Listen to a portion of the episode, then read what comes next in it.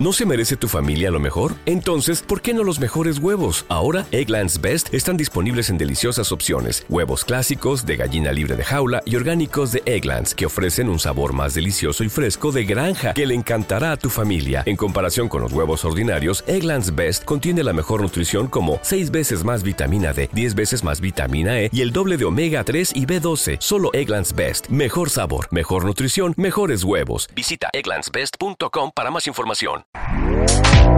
Este podcast forma parte de Evox Originals. Disfruta de este avance.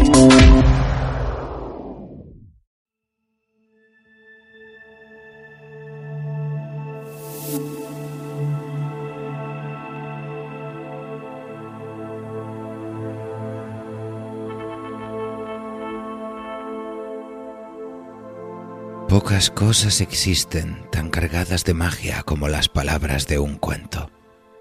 Ese cuento breve, lleno de sugerencias, dueño de un extraño poder que arrebata y pone alas hacia mundos donde no existen ni el suelo ni el cielo. Los cuentos representan uno de los aspectos más inolvidables e intensos de la primera infancia.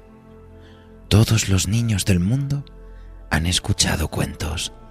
Ese cuento que no debe escribirse y lleva de voz en voz paisajes y figuras, movidos más por la imaginación del oyente que por la palabra del narrador.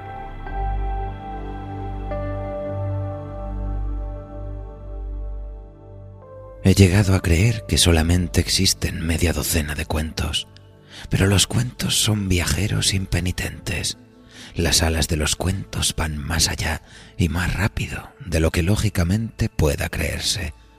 Son los pueblos, las aldeas los que reciben a los cuentos por la noche, suavemente y en invierno.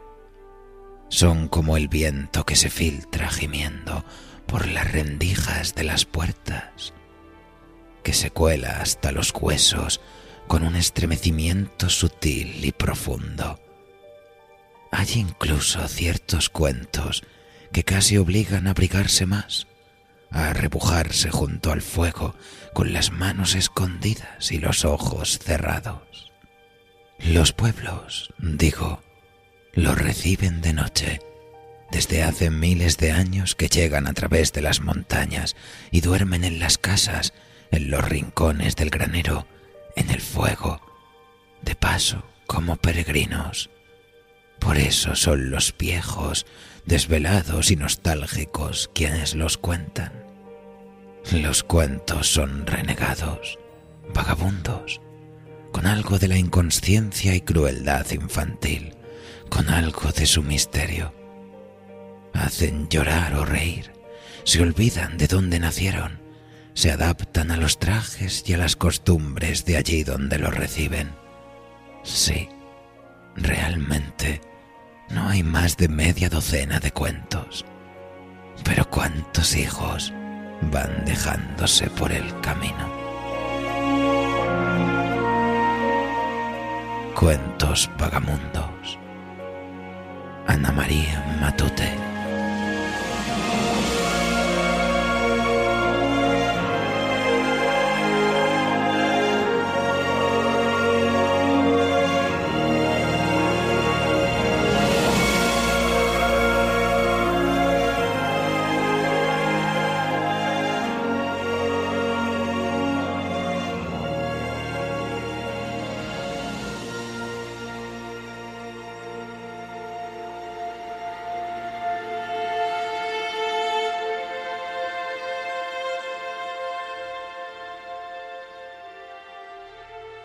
Hay un camino que se recorre con fervor en los rincones de la historia, el de la tradición oral y cuentística que sobrevive a toda generación, en Oriente y Occidente, donde se encuentran los cruces de caminos, entre las aldeas y las ciudades, allí donde los grandes monomitos de la humanidad hacen acto de presencia se trata de un patrón básico hallado en muchos relatos procedentes de todas partes del mundo, como un firme creyente en la unidad de la conciencia humana y su expresión poética a través de la mitología, el maestro Joseph Campbell expresó por medio del viaje del héroe la idea de que la totalidad de la raza humana podría ser vista como recitando una historia única de gran importancia espiritual. En el prefacio del héroe de las mil caras, indicó que su objetivo era demostrar similitudes entre las religiones orientales y occidentales.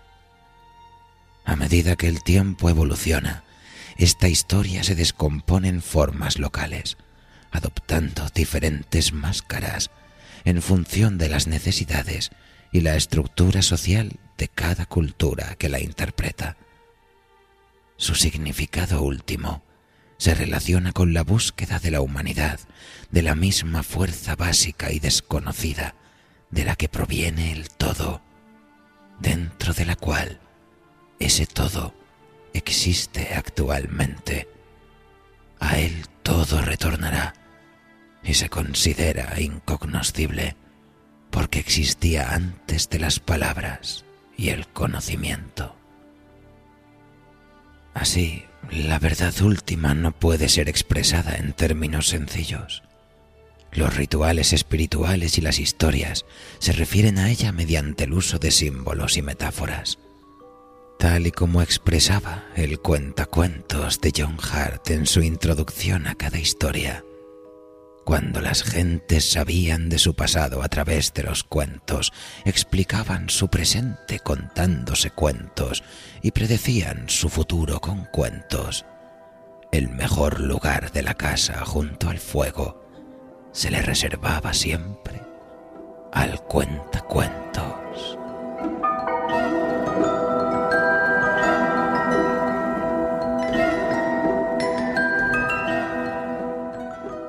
Así pues, acomódense amigos en su cubil favorito, apaguen las luces, enciendan una vela y prepárense para escuchar una de las historias fundacionales del maestro Alexander Afanasiev. Con todos ustedes, el soldado y la muerte.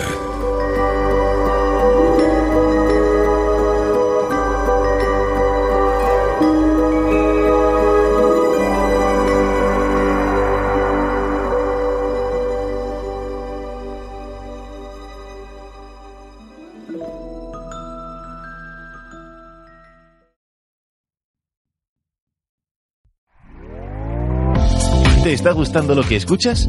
Este podcast forma parte de Evox Originals y puedes escucharlo completo y gratis desde la aplicación de Evox. Instálala desde tu store y suscríbete a él para no perderte ningún episodio.